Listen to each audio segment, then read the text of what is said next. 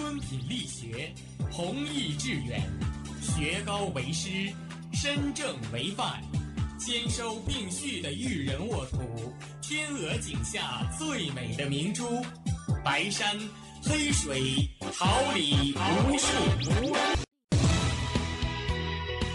您正在收听的是哈尔滨师范大学广播电台，用声音技术生活，让声音雕刻未来。用声音技术生活，让声音雕刻未来。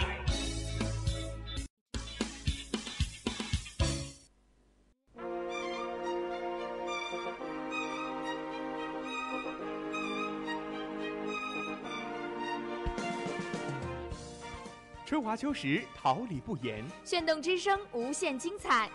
FM 七十六点二。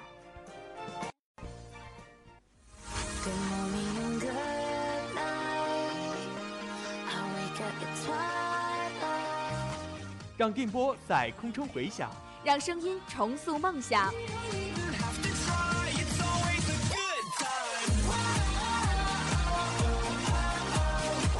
在青春的旅途上，用电波打破沉寂。在年少的岁月里，让声音尘封迷茫。我的快乐源泉，我的青春宣言。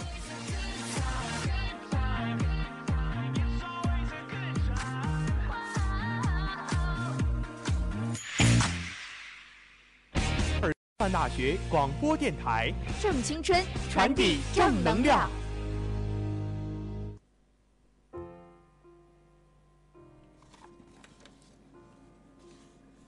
赛场直击，聚焦最新体坛快讯，风云博弈，网罗最热竞技话题，为您播报争分夺秒的赛事中背后的精彩。这里是调频七十六点二兆赫，哈尔滨师范大学广播电台，每周三中午为您带来的体育新风尚。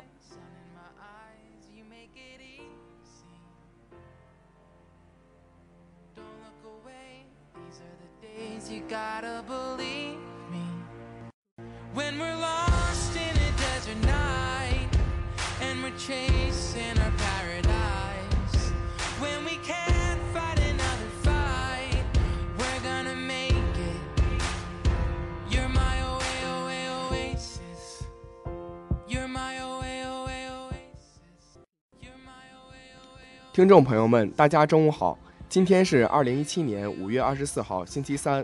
农历四月二十九，欢迎大家的准时相约，我是播音张浩然，感谢大家的准时守候。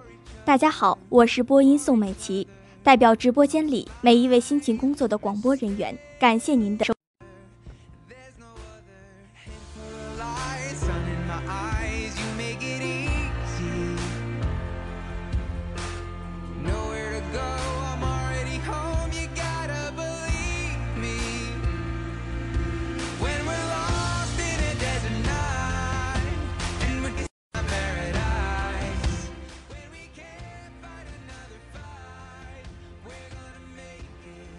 碰体坛大事小情，弘扬运动至善至美，一切尽在赛事最前沿。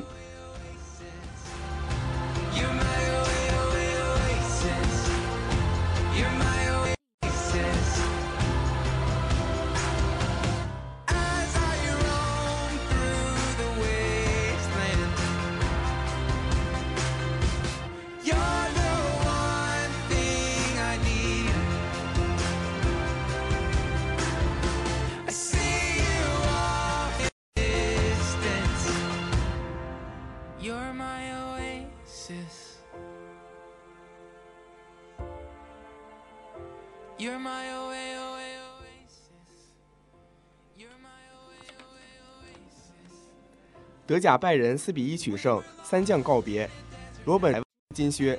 北京时间五月二十号晚二十一点三十分，二零一六至二零一七赛季德甲第三十四轮收官战，拜仁主场四比一击退弗赖堡，罗本一射二传，比达尔、里贝里和基米希分别建功，拉姆、阿隆索和斯达克迎来拜仁生涯告别战。由于末轮奥巴梅扬梅开二度，莱万与金靴奖失之交臂。与上轮客场五比四击败莱比锡相比，拜仁首发有三处调整，比达尔、科曼和穆勒分别顶替基米希、蒂亚戈和里贝里，斯塔克、阿隆索和拉姆迎来拜仁生涯最后一役。莱万继续突前。赛前和斯塔克收到了俱乐部送上的礼物。第三分钟，穆勒传中，科曼头球攻门，施沃洛夫做出精彩扑救。第四分钟，阿隆索传球，罗本右路带球，突然变向内切禁区，小飞侠果断左脚抽射，球打在冈特尔脚上略微变线，皮球下脚，一比零。这是罗本本赛季第十三粒联赛进球。第十分钟，布阿滕受伤无法坚持，基米希替补出场。第十二分钟，阿拉巴长传直接掉入禁区，穆勒小禁区前找准落脚点，右脚凌空垫射。是球扑出。第十八分钟，比达尔中场断球，穆勒直塞，莱万多夫斯基将球打进，但边裁举旗示意越位在先，进球被判无效。第三十五分钟，马克西姆底线倒三角回传，无人盯防的哈贝尔右脚打远角，皮球擦柱而出，弗赖堡错失。随后哈贝尔传球，格里夫禁区左侧大力抽射，斯塔克再次神勇救险。第七十三分钟，罗本突破吸引两名防守队员后将球分出，无人盯防的比达尔大力低射右下角破门，二比零。第七十六分钟，弗赖堡打出快速反击，格里夫妙塞空档，彼得森禁区左侧冷进门一，彼得森攻破救主大门。第八十分钟，莱万跳球过人，禁区内凌空抽射，施沃洛夫再次救险，随后里贝里踢下阿隆索，全场掌声雷动。第八十七分钟。拉姆被拉菲尼亚换下，拜仁队长和每名队友拥抱，并向全场球迷挥手告别。一分钟，拜仁反击，罗本高速杀入禁区，无私横传，里贝里包抄到位，倒地铲射，皮球打在立柱内侧，弹进网窝，三比一。第九十四分钟，科曼左路四十五度角传中，莱万多夫斯基远点头球摆渡，基米希远门柱接应破门，四比一。拜仁今天在主场狂攻对手，但莱万没有进球运，他多次错失绝好的进球机会。今天告别的三将斯塔克、拉姆和阿隆索均有出色表现，罗本也送出一球两助攻的高光表现。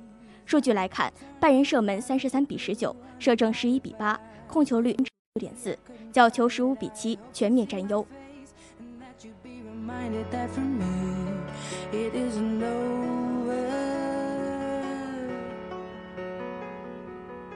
Never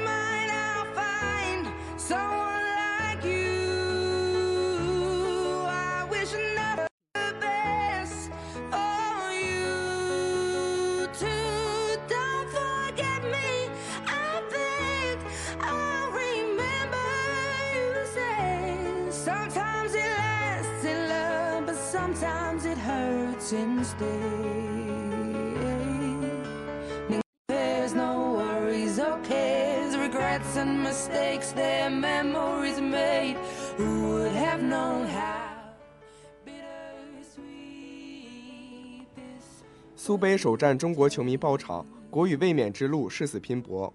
澳大利亚当地时间五月二十一号，二零一七年正式开赛。在经过教练组调整之后，这支全新的中国队也迎来了第一大赛，而整个曼垂康体育中心则被中国球迷包场。誓死拼搏是全队赛前围圈加油的口号，这也表明了队伍卫冕之路上的决心。这次苏迪曼杯是羽毛球代落户大洋洲，而澳大利亚羽协也把比赛放在度假胜地黄金海岸。比赛场曼垂康体育中心距离黄金海岸市中心十五分钟车程，原本是一个大型的橄榄球场，而比赛馆只是橄榄球的配套设施。临时改装的赛场并不大，但是很适合羽毛球比赛，因为都是临时。看台坐席并不多，大概只能容纳一千多人。虽然今天东道主澳大利亚也有比赛，但整个曼垂康体育中心还是被中国球迷包场了。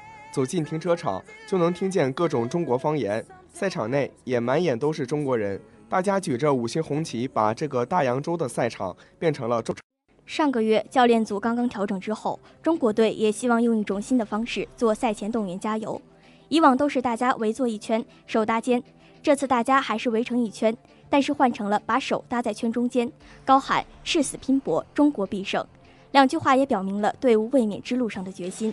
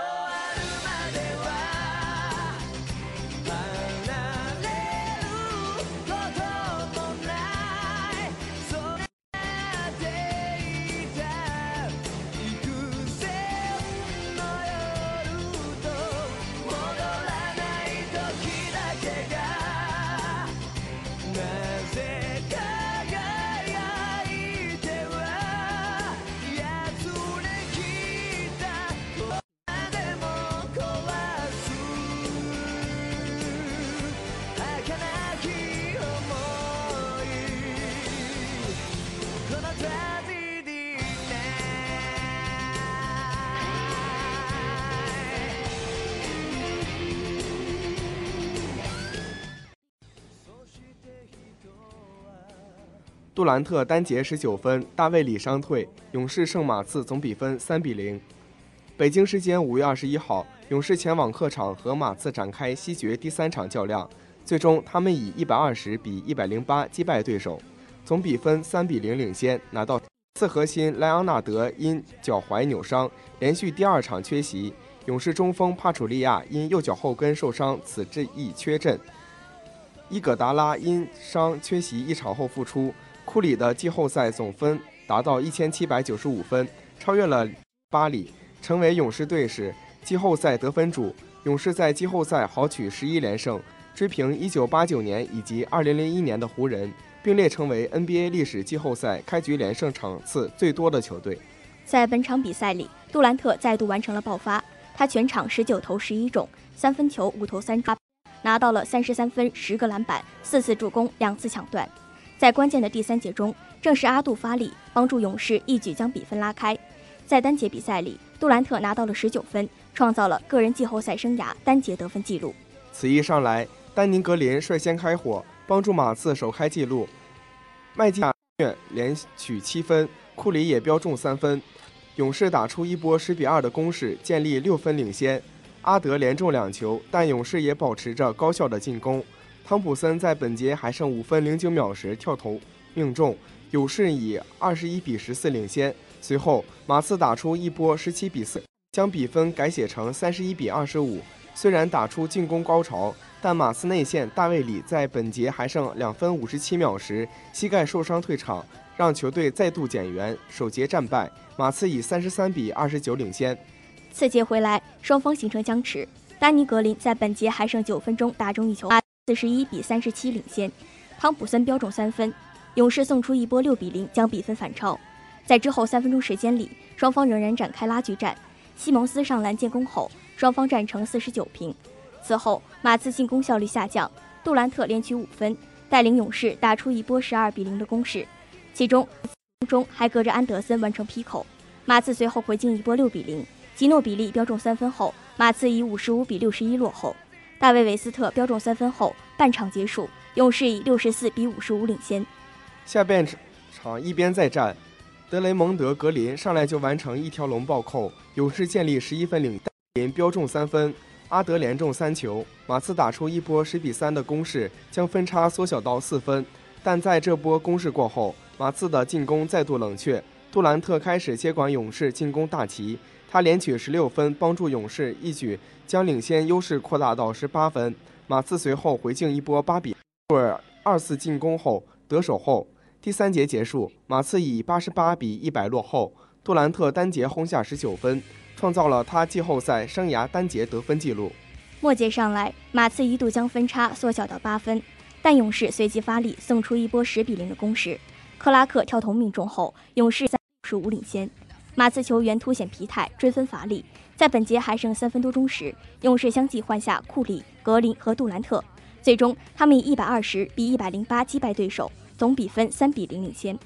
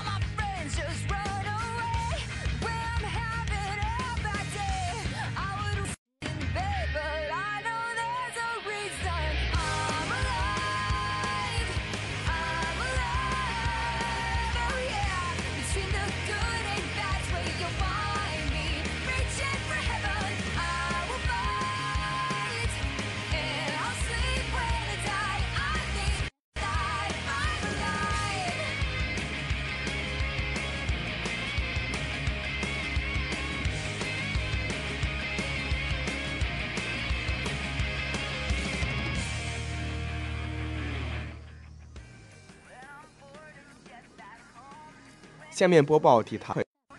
五月二十号，德甲对多特四比三连锁联赛第三，奥巴三十一球荣膺射手王。五月二十一号，意甲罗马五比三差尤文一分，那不拉斯四比一大胜。五月二十号，二零一七中超第十轮，华夏二比零辽足赢主场四连胜，任航贵户球。NBA 季后赛五月二十号，骑士四十四分狂胜二比零绿军，詹皇超乔丹创多项里程碑。下面介绍未来一周体育赛事。五月二十五号，欧联杯决赛，阿贾克斯对战曼联。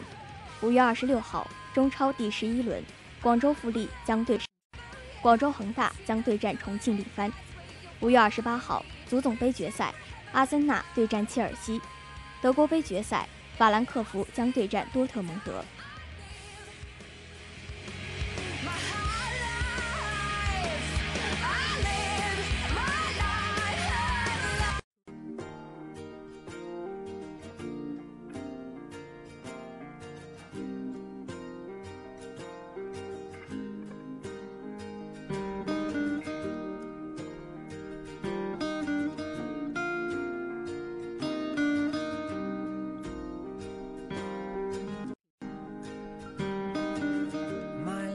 Brilliant.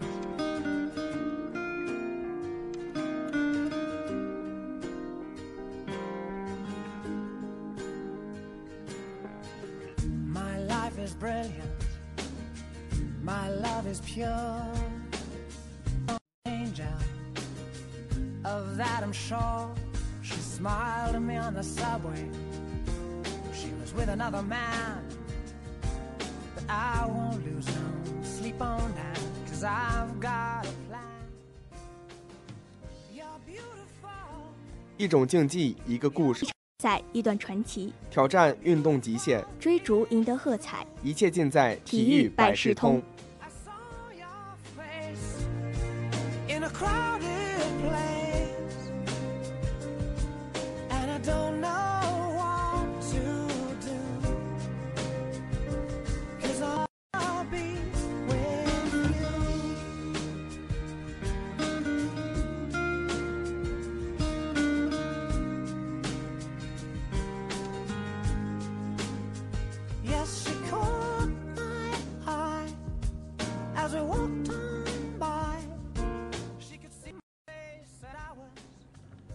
今天为大家介绍的体育项目是跨栏。跨栏跑运动起源于英国。十七至十八世纪时，英国一些地区畜牧业相当发达，牧民们经常需要跨越畜栏追赶逃跑的牲畜。节日里，一些喜爱热闹的年轻牧民还经常举行跳跃游。他们把栅栏搬到平地上，设若干个高矮和羊圈相仿的障碍，看谁能跑在最前面。这就是跨栏赛的雏形。跨栏跑是在一定距离内跨过规定的高度和数量的栏架，技术性较强的短跑项目。国际比赛，男子为一百一十米高栏，栏高一百米，数十个；女子为一百米低栏，栏高八十四厘米，栏数十个。十八世纪末，跨栏活动正式成为体育运动项目。当时人们把它叫做障碍跑，属于男子运动项目。设置的障碍物是一般的栅栏，后来出现了埋在地上的木栏架，再后来又改为像锯木材用的。跨越这种障碍物不但容易发生伤害事故，而且也妨碍跨栏技术的提高。因此，跨栏跑在早期一直让运动员们心存隐患和担忧。为此，二十世纪初出现了可移动的上行栏架，推动了跨栏技术的发展。一九三五年，比赛中又出现了 L 型栏，只能受到四公斤的冲撞力量就会向前翻倒。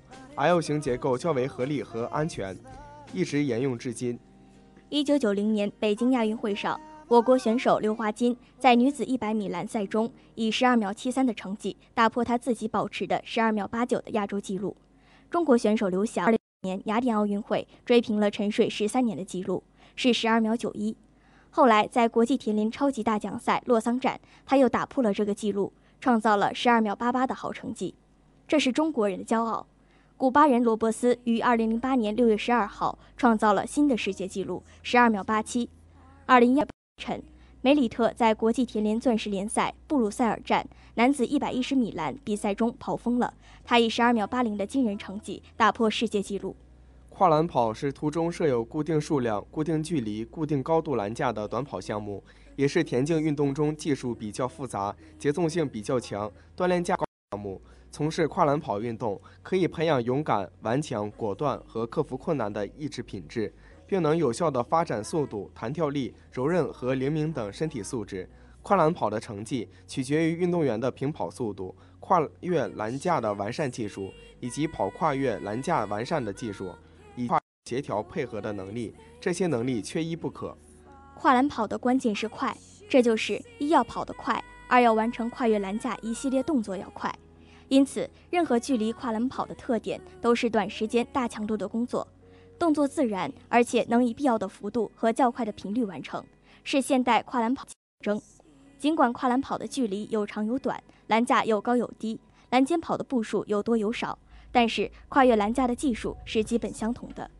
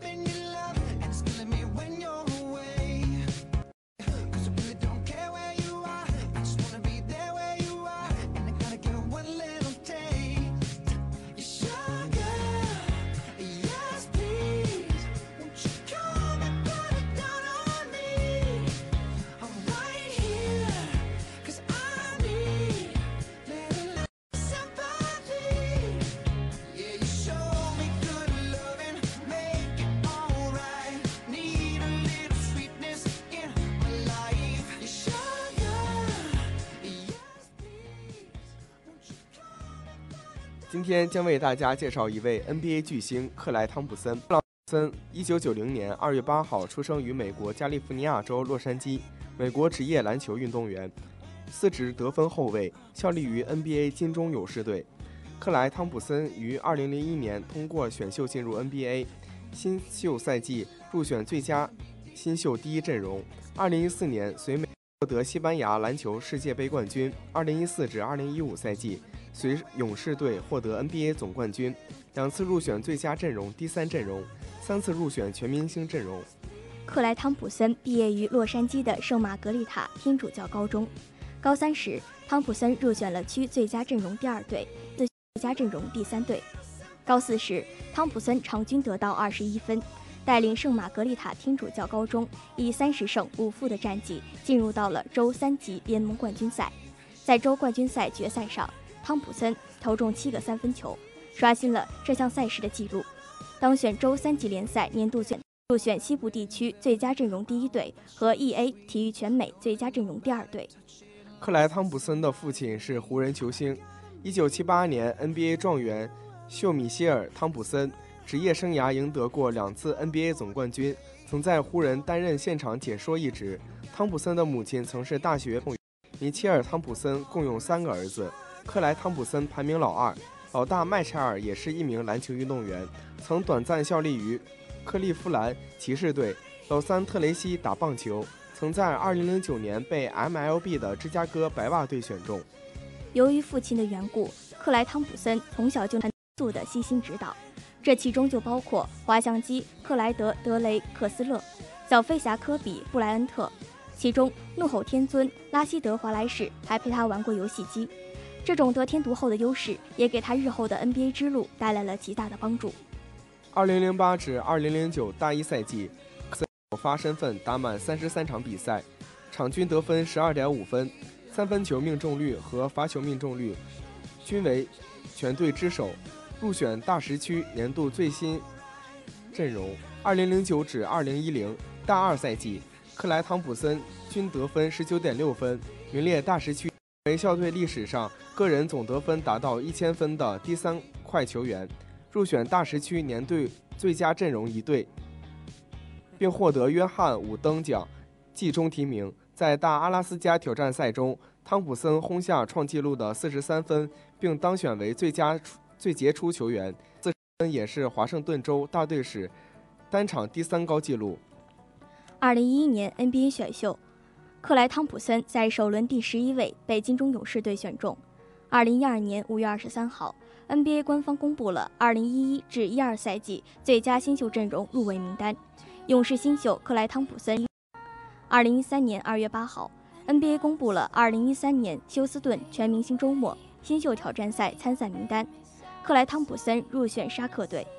二零一三年五月九号，季后赛半决赛第二场，勇士客场一百比九十一击败马刺，克莱汤普森出战四十七分钟，得到三十板，职业生涯首次得到三十加十两双数据，其中命中八个三分球，也刷新了勇士队史季后赛单场三分球命中数纪录。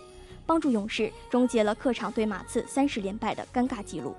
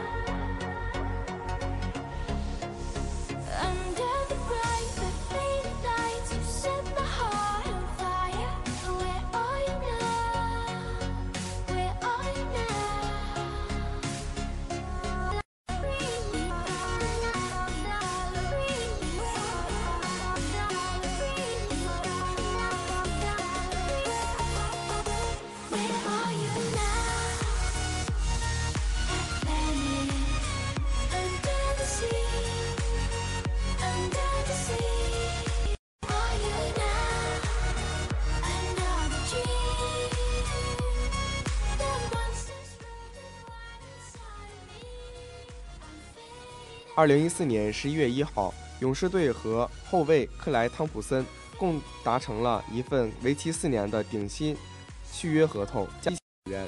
二零一五年一月二十四号，勇士主场迎战国王，克莱汤普森在第三节十三投全中，轰下三十七分，创 NBA 历史个人单人季得分新高，超越了卡梅隆·安东尼和冰人乔治·格文共同保持的三十三分的 NBA 单纪录。同时，单节命中九记，三分球也创下了 NBA 历史个人单节投进三分球的最新纪录。全场比赛，汤普森打了三十三分钟，二十五投十六中，其中三分球十五投十一中，罚球十投九中，得到了五十二分、五次助攻，帮助勇士一百二十六胜对手。二零一六年十二月六号，勇士主场对阵步行者，克莱汤普森出场二十九分钟，三十三投二十一中，其中三分球十四投八中，得到六十分，刷新职业生涯单场得分纪录。其中上半场得到四十分，刷新生涯半场得分纪录。汤普森是第四位单场至少得到六十分的球员。二零一六年十二月十八号，勇士主场一百三十五比九十战胜开拓者，克莱汤普森出场二十五分钟，得到十六分两次助攻，其中三分球四投一中，职业生涯三分球命中数累计达到一千一百四十一个，追平并列 NBA 历史三分球命中数排行榜第六十一位。投射是克莱汤普森最擅长的能力，与斯蒂芬·库里合称为“水花兄弟”的他，是勇士外线最强的火力点之一，经常能进行疯狂的表演，也能进行持球进攻。克莱汤普森能防三个位置，库里进攻任务太重，且身体单薄，汤普森经常被安排防守控卫，从而也解放了库里的进攻。虽然运动能力不是特别出众，但他防守时态度十分积极。克莱汤普森百分之百配得上进全明星，这是勇士队友斯里对下。NBA 名宿魔术师约翰逊也曾说过，克莱汤普森和骑士球员勒布朗詹姆斯是现役联盟最出色的两名全能型球员。他的父亲说，为儿子感到骄傲。克莱很好的让自己展现出了职业球员的风范，表现出非常绅士的一面。正如他父亲所说，对的张扬，克莱则是低调的奢华。在有精彩表现之后，克莱从来不会得意忘形，他为人低调，人品、酒品均上佳。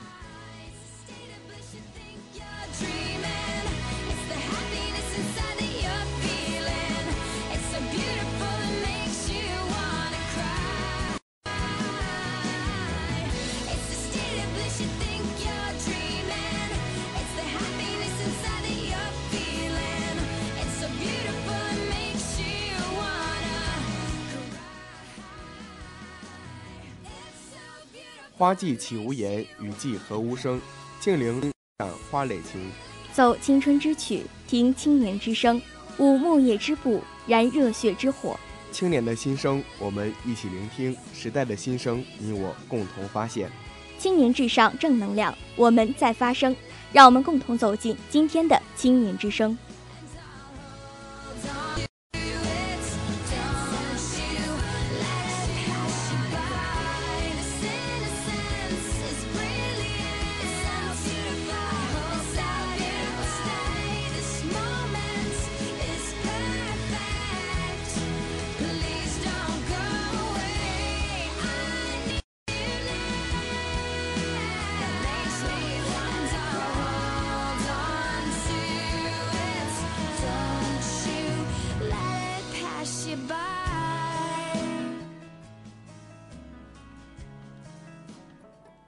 工作中经常遇到很多能力很强的人，不是，也不是说在某一领域中很厉害，而是软实力真的让人佩服，做什么事情都让人觉得放心。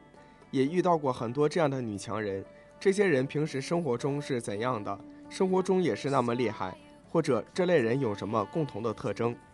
五月十七号晚，西安体育学院现前，手里没有鲜花，地上也没有摆蜡烛，正在楼底下表白的时候，女生还没出现，院长竟然来了，而且自己还发现认错了女生所在的那栋楼。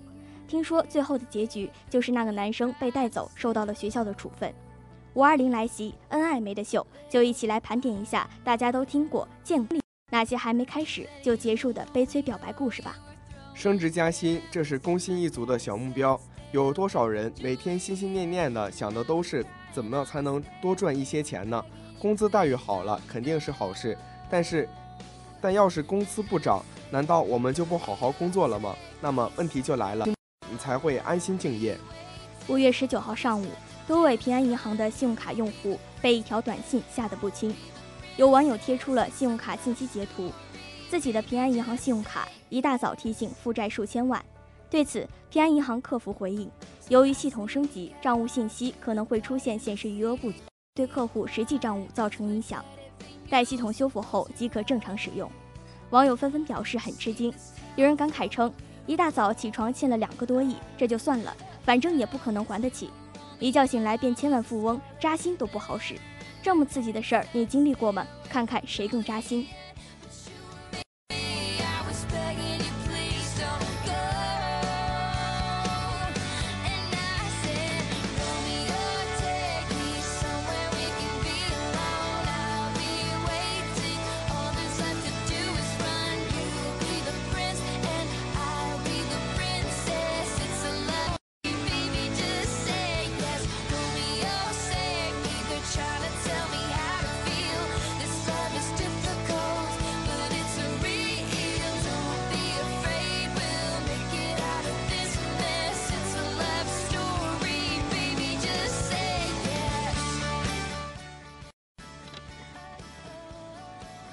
近，扫码打赏在北京、上海、广州等地餐饮店悄然流行。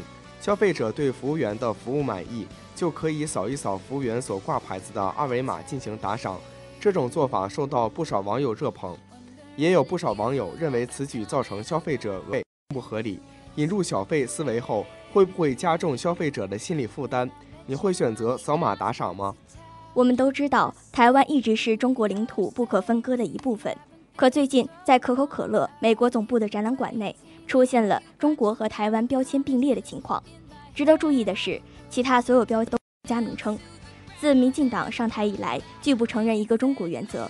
此事一出，中国大部分网友愤慨不已，称终于解决了多年来困扰的喝百事还是喝可口可乐的问题。可口可乐这次真的是扎心了老铁。小伙伴们对这样的做法你怎么看呢？在北京有这样一没有华丽的演出服，没有精美的演奏乐器，也没有资金聘请专业的指导教师。可即便如此，他们当中却有人获得吉尼斯世界纪录称号，有残奥会开幕式的表演者，他们登上过国家大剧院的舞台，曾被九个国家大使馆邀请演出。他们生活在京郊，附近总能听见阵阵美妙的乐声。如果没有亲眼所见，很难想象，演绎出这样美妙乐曲的，竟是一群残疾人。残而不残，不美而美，是山水乐团的口号，同样也是他们的追求。在这个乐团里，让人感受到的不是他们身体上残缺的特殊性，而是一股团结、坚韧、自信、阳光的魅力。每个人脸上都洋溢着幸福，有他们共同坚持的音乐，有他们每个人的小家庭、小梦想。他们或看不到，或听不到，或肢体残缺，然而他们与我们一样，有着健全、独立和渴望尊重的灵魂。第二十七个全国驻残疾人拒绝歧视。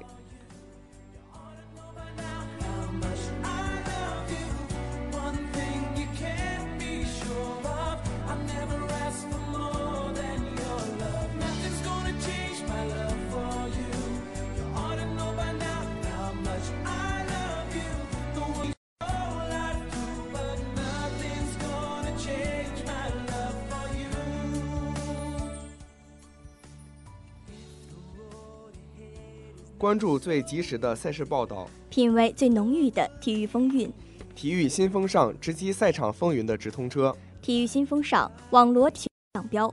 播音张浩然、宋美琪，监制纪元、刘越，编辑孙明启，导播王金萌，新媒体杨奇威、韩雪彤，综合办公室李延浩，实习监制何山、陈子月、赵寒松。感谢大家的准时收听，下周三我们不见不散。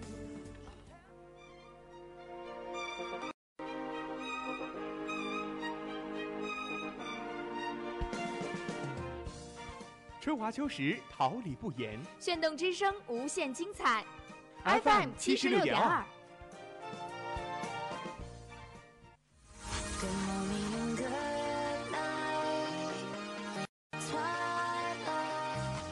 让电波在空中回响让声音重塑梦想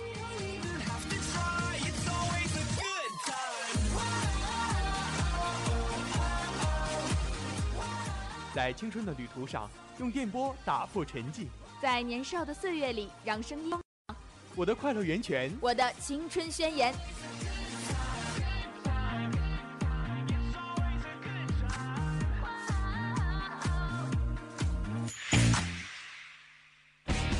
哈尔滨师范大学广播电台，正青春，传递正能量。